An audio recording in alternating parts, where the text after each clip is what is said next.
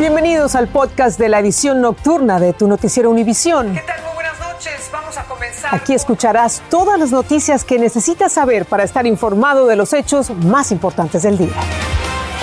Miércoles 15 de diciembre y estas son las principales noticias. Los recuerdos del devastador tornado que azotó a una comunidad de Kentucky siguen persiguiendo a los sobrevivientes que enfrentan ahora el reto de rehacer sus vidas. Muchos que estaban ahí decían que, que no los dejaban venir, que, que los iban a correr. Un pequeño avión comercial se estrelló al intentar aterrizar de emergencia en el aeropuerto de Santo Domingo, República Dominicana. Las nueve personas que viajaban a bordo murieron. Y hoy el gobierno federal comenzó a enviar el que podría ser el último cheque de ayuda económica para familias con hijos. Comienza la edición nocturna.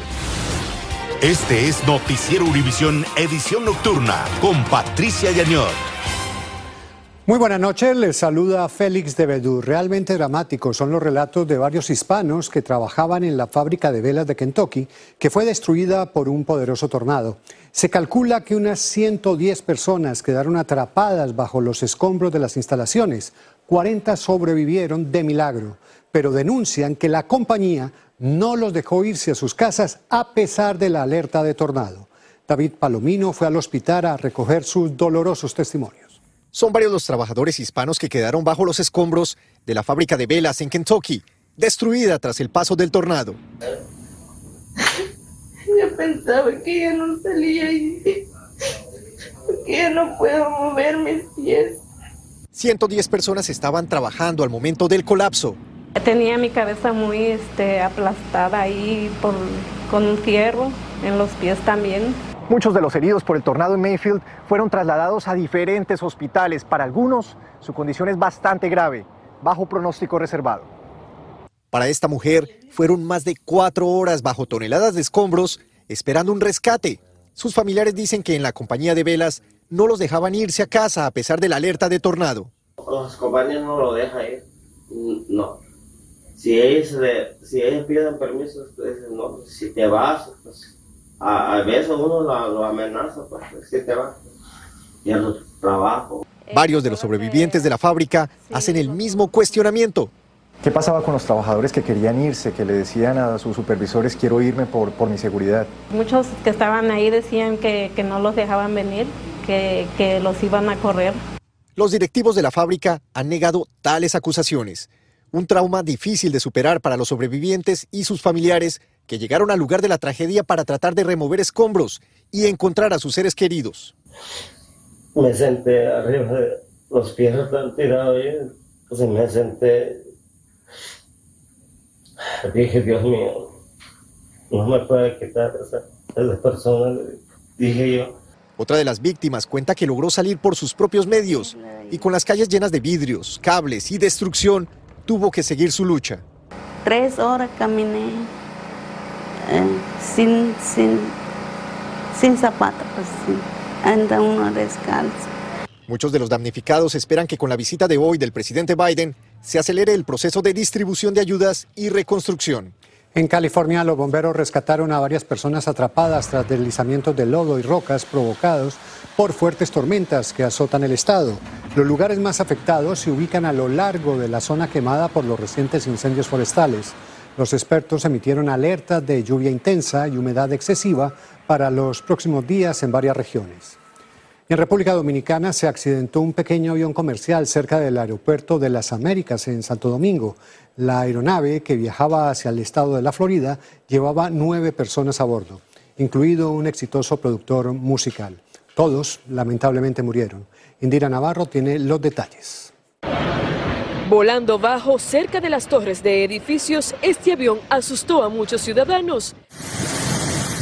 Minutos después, una cortina de humo nubló el aeropuerto Las Américas de Santo Domingo. La aeronave se estrelló cuando intentaba aterrizar de emergencia tras presentar fallas técnicas. A bordo del jet privado viajaban nueve personas, incluyendo el reconocido productor musical puertorriqueño José Ángel Hernández, conocido como Flow La Movie, quien estaba con su familia. Él andaba con su, un niño de 3 años, una niña de 16, un niño de 14 y una de 21 y su esposa. Una familia completa. Flow La Movie trabajó con exitosos artistas como Bad Bunny y Osuna. Se dirigía rumbo a Orlando, Florida, tras una presentación en República Dominicana. El aeropuerto activó inmediatamente su plan de emergencia, acudiendo los equipos de salvamento y extinción de incendios. A través de un comunicado, la compañía aérea Elidosa lamentó el accidente en el que trágicamente fallecieron la tripulación y los pasajeros. Las autoridades trabajan en la investigación sobre las causas del accidente mientras se coordinan los detalles para trasladar los cuerpos de los fallecidos. En Santo Domingo, República Dominicana, Indira Navarro, Univisión. Millones de familias en los Estados Unidos están recibiendo el último cheque por el hijo de plan de recuperación promovido por el gobierno del presidente Biden. El dinero hace parte de la ayuda para afrontar la crisis generada por la pandemia. Este podría ser el último cheque. La inflación y la carestía de la vida ponen en riesgo su continuidad, como nos cuenta Galo Arellano. A partir de hoy, las familias de unos 39 millones de niños estadounidenses comenzaron a recibir el que sería el último cheque del llamado Plan de Recuperación promovido por el presidente Joe Biden para apoyar a las comunidades afectadas por la pandemia de COVID-19. El incentivo es de hasta 300 dólares mensuales por cada menor de 6 años de edad y de hasta 250 dólares por cada niño de 6 a 17 años. Yamile Dotaño tiene dos hijas. Aspira que esta ayuda se extienda el próximo año. Madre soltera, la cual ha aprovechado muy bien el adelanto tributario federal, el cual he tenido por seis meses y creo que ha sido estupendo para que estas familias sigan recibiendo estos cheques en 2022, el Senado debe aprobar el proyecto de ley Build Back Better antes del 28 de diciembre. Pero entre los obstáculos están los argumentos del senador de West Virginia, Joe Manchin, quien está preocupado por el costo total del proyecto de ley, pues se requieren 1.75 mil millones de dólares para financiarlo. Y el Congreso también tiene que lidiar con el problema de la inflación y la carestía de la vida en Estados Unidos. Además, hay senadores que aseguran que estos incentivos promueven a que millones de personas dejen de buscar empleos. Y no creo que eso sea la causa para que las personas nos quedemos en casa sin trabajar, como se dice algunos congresistas, porque yo soy misma trabajadora, ejemplo, de que no me alcanza el cheque y, eso me ha ayudado muchísimo para poder terminar el mes. El primero de estos pagos mensuales se hizo en julio desde entonces, el programa ha beneficiado a unos 61 millones de niños. Y con esta última remesa, las familias que califican para la ayuda habrán recibido hasta 1.800 dólares por niño. Galo, como bien decía, la posibilidad de un nuevo cheque depende en gran medida de un acuerdo, especialmente en el Senado. Y la verdad es que ahí el panorama no parece el mejor para esa posibilidad. Así es, Félix. Hay mucha oposición y todavía nada está dicho porque el próximo año no se sabe lo que va a pasar con la nueva variante, con Omicron, y eso va a definir muchas cosas. Por lo pronto, la líder de la Cámara de Representantes, eh, Nancy Pelosi, ha dicho que tiene mucha fe en que esto va a ser aprobado antes de la Navidad. Seguimos contigo. Muchas gracias, Galo. Desde el inicio de la pandemia en Estados Unidos, el total de casos superó los 50 millones y ya son más de 800 mil las muertes. Lo más preocupante es que el país continúa en alerta por el alza de contagios, sumado a la aparición de la variante Omicron, que se teme se convierta en dominante en el país. Nueva York es uno de los estados más afectados, como nos cuenta Fabiola Galindo. En el noreste del país, la variante de Omicron está avanzando tan rápido como el acelerado ritmo de la ciudad de Nueva York. Ahora Omicron representa un 3% de todos los casos a nivel nacional, pero en Nueva York y Nueva Jersey supera el 13% de los contagios. Mi compañera de trabajo eh, hoy dio positiva. Ayer no se sentía bien, hoy no vino y se fue a hacer la prueba y salió positiva. Por eso, aunque está vacunada como el 90% de la población aquí, se hace la prueba por prevención. Las autoridades de salud señalan que el sistema de identificación de la variante es más rápido y efectivo. En Nueva York es un puerto de entrada eh, eh, increíble, uno de los más grandes del mundo, y nos entran personas no solamente de Sudáfrica, antes de que empezaran las nuevas reglas de viaje, sino también de Europa. Según los CDC, de las primeras 43 infecciones de Omicron detectadas en el país, el 79% estaba completamente vacunados. Solo un tercio habían viajado internacionalmente, lo que indica un nivel de propagación comunitaria. La compañía Pfizer aseguró que sus vacunas son 70% efectivas para prevenir hospitalizaciones por Omicron, pero solo 33% efectivas para prevenir nuevas infecciones. Nueva York se une a la lista de estados que adoptan medidas estrictas para aplanar la curva de Omicron. Hoy el alcalde mostró señales fuertes de que continuará con su mandato de vacunación para el sector privado.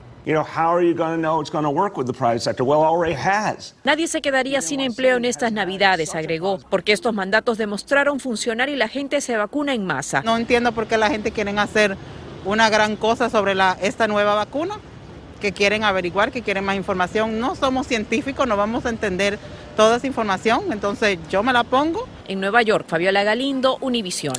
Y a propósito de vacunas, un comité asesor de los Centros para el Control y la Prevención de Enfermedades se reunirán mañana para discutir la vacuna de Johnson Johnson. Los expertos debatirán sus beneficios y riesgos y estudiarán un grave coágulo sanguíneo que se ha relacionado con ella. También analizarán si es apta para niños entre los 5 y los 11 años. Las compras en el mes pasado fueron menores a lo esperado. Los datos de la oficina del censo muestran que las ventas al por menor crecieron solamente un 3% en noviembre, marcando un fuerte descenso respecto a octubre. Sin embargo, mientras se lucha contra la inflación, la escasez de suministros y los crecientes casos de COVID-19, se prevén fuertes compras en estas semanas de Navidad y la ola de robos y saqueos a las grandes tiendas en la ciudad de Los Ángeles formaría parte de una amplia red dirigida por el crimen organizado. El fiscal general de California, Rob Bonta, está convencido que hay planificación de estos hechos que podrían dar lugar a otros graves delitos, como nos cuenta Dulce Castellanos. La ola de robos relámpagos va más allá de un delito menor o un saqueo espontáneo, anunció el fiscal general de California, Rob Bonta, quien informó que estos hurtos forman parte del crimen organizado. Lo que no siempre vemos en estos videos virales son los acontecimientos que ocurren en las semanas y meses anteriores. La organización, comunicación, planificación y estrategia, dijo Bonta quien asegura que los ladrones actúan bajo la dirección de alguien más que utiliza las redes sociales y mensajes de texto para dar las órdenes. La fiscalía dice que en muchas ocasiones los grupos revenden los artículos robados por Internet y utilizan el dinero para financiar otras actividades ilícitas, lo que puede incluir hasta el tráfico de humanos. En una reunión con representantes de las tiendas más grandes, los mercados virtuales y asociaciones policiales, Bonta dijo que para contrarrestar los robos estarán colaborando, compartiendo información y ampliando sus recursos. Amenaza la seguridad de nuestros uh, nuestra comunidad en general, pero especialmente a, a nuestros empleados y nuestros clientes. Algunos consumidores dicen que están en alerta por temor de que los saqueos puedan suceder mientras hacen sus compras navideñas. No sacar tanto dinero en frente del público, a mí ir a lo que voy a comprar, ¿verdad? No tratar de no llegar tan noche porque en la noche parece que es cuando hay más. En Los Ángeles, Dulce Castellanos, Univisión. El Departamento de Estado está ofreciendo una millonaria recompensa a quien dé información para dar con el paradero de los hijos del narcotraficante mexicano Joaquín El Chapo Guzmán. La búsqueda de los cuatro herederos del capo de Sinaloa hace parte de una nueva iniciativa federal que busca detener y condenar a narcos internacionales. Pablo Gato tiene más detalles desde Washington. Las recompensas son parte de una nueva orden ejecutiva de Biden. Son 5 millones de dólares por información que lleve al arresto de los hijos del Chapo. En total, 20 millones de dólares. Los Estados Unidos ahora va a seguir una nueva ofensiva contra el cartel de Sinaloa. Tras la caída del Chapo, los llamados Chapitos han desatado una violenta disputa por diversas plazas en México. Tras el arresto de su padre, los hermanos continuaron con el negocio.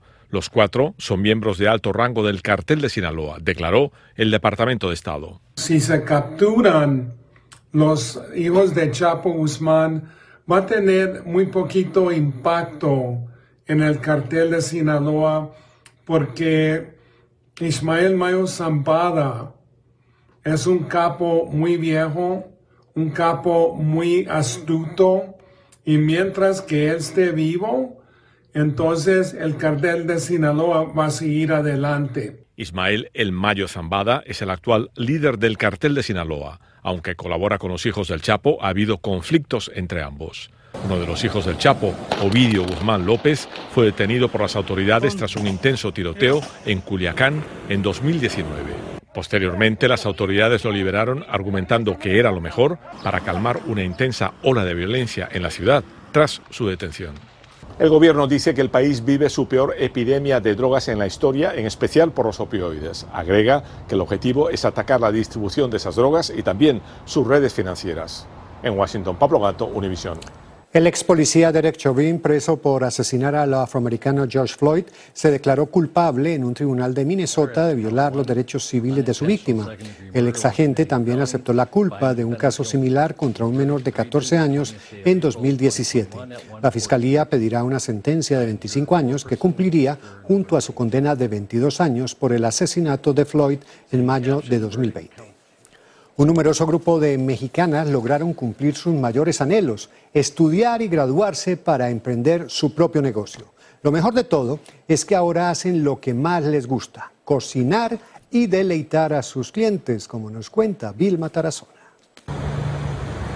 Mientras muchos negocios cerraron por la pandemia, este grupo de 42 mexicanas logró sacar adelante sus pequeños negocios gracias a un curso universitario de negocios en línea de la Universidad Estatal de Arizona que les patrocinó el Consulado Mexicano en Miami. Hoy fue su graduación. Ahora eh, la idea es ayudarlas a impulsar su negocio. Aurora García ahora la buscan de todas partes de Florida porque sus clientes dicen que hace los mejores tamales mexicanos.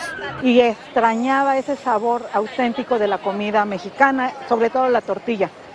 Y empecé así a hacer tortillas y también tamales. Y la gente, las amistades, los conocidos me empezaron a pedir tamales. Y ahí se me prendió el foco de decir, ok, voy a poner una empresa donde se hagan tamales. Es tanto el éxito de sus tamales mexicanos que ahora los vende en un mercadito. Y ahí puedo vender más o menos en un buen día entre 200 y 350 tamales. Dice que el secreto son los ingredientes orgánicos. Este es el tamal de mole, pollo con mole. Y ahí está el mole, miren. Creó diferentes sabores. Fui un poco creativa porque creé sabores específicos. Por ejemplo, los judíos comen el de pollo, los cristianos el de puerco, los vegetarianos el de queso, que es este. Estos cursos universitarios para apoyar a las mujeres migrantes emprendedoras que vienen de México a Estados Unidos serán replicados en todo el país. En Miami, Florida, Vilma Tarazona, Univisión. Al regreso aumenta la cifra de muertos tras la reciente explosión en Haití, pero se esperan más decesos. Y los residentes de la isla La Palma albergan esperanzas de que la erupción volcánica haya finalizado.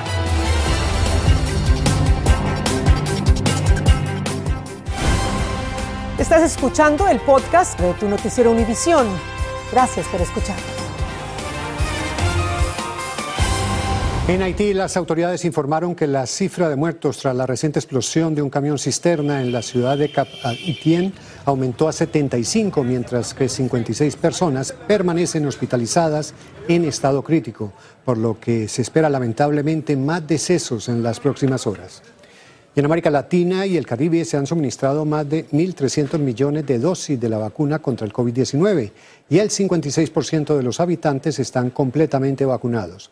Así lo reportó la Organización Panamericana de la Salud. Chile, Cuba y Uruguay se encuentran entre los países con mayor cobertura en el mundo.